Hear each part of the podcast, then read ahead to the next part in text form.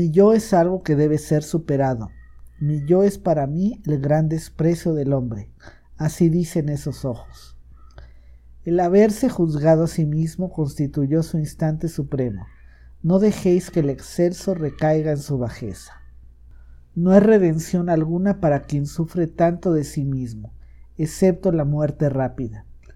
Vuestro matar, jueces, debe ser compasión y no venganza. Y mientras matáis, cuidad de que vosotros mismos justifiquéis la vida. No basta con que os reconciliéis con aquel a quien matáis. Vuestra tristeza sea amor al superhombre, así justificáis vuestro seguir viviendo. Enemigo debéis decir, pero no bellaco. Enfermo debéis decir, pero no bribón. Tonto debéis decir, pero no pecador. Y tú, rojo juez, si alguna vez dijeses en voz alta todo lo que has hecho con el pensamiento, todo el mundo gritaría, fuera esa inmundicia y ese gusano venenoso. Pero una cosa es el pensamiento, otra la acción y otra la imagen de la acción. La rueda del motivo no gira entre ellas. Una imagen puso pálido a ese pálido hombre. Cuando realizó su acción, él estaba a la altura de ella, mas no soportó la imagen de su acción, una vez cometida ésta. Desde aquel momento, pues, se vio siempre como autor de una sola acción.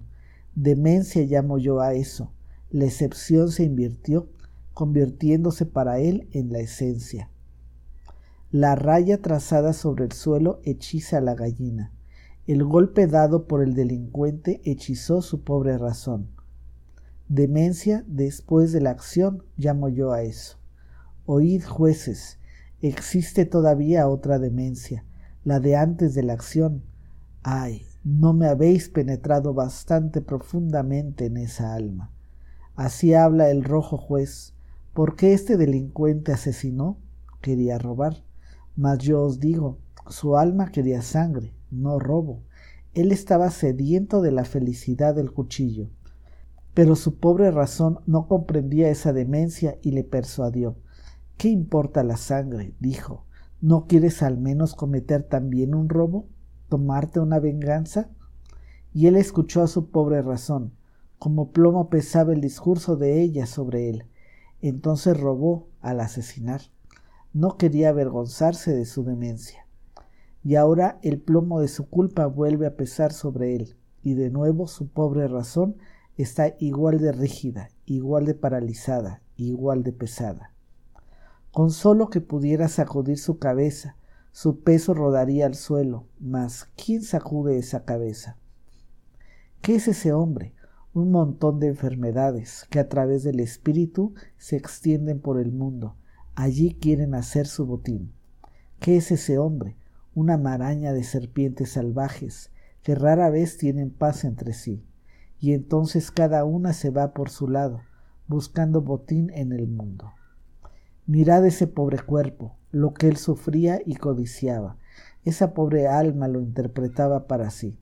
Lo interpretaba como placer asesino y como ansia de la felicidad del cuchillo.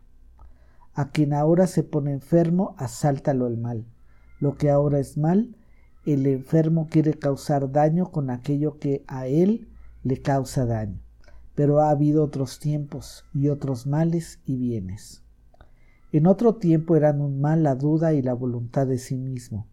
Entonces el enfermo se convertía en hereje y en bruja. Como hereje y como bruja sufría y quería hacer sufrir. Pero esto no quiere entrar en vuestros oídos.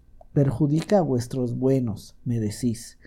Mas ¿qué me importan a mí vuestros buenos? Muchas cosas de vuestros buenos me producen náuseas, y en verdad no su mal, pues yo quisiera que tuvieran una demencia a causa de la cual pereciesen, como ese pálido delincuente. En verdad yo quisiera que su demencia se llamase verdad, o fidelidad, o justicia, pero ellos tienen su virtud para vivir largo tiempo y en un lamentable bienestar. Yo soy un pretil junto a la corriente, Agárreme el que pueda agarrarme, pero yo no soy vuestra muleta. Así habló Zaratustra.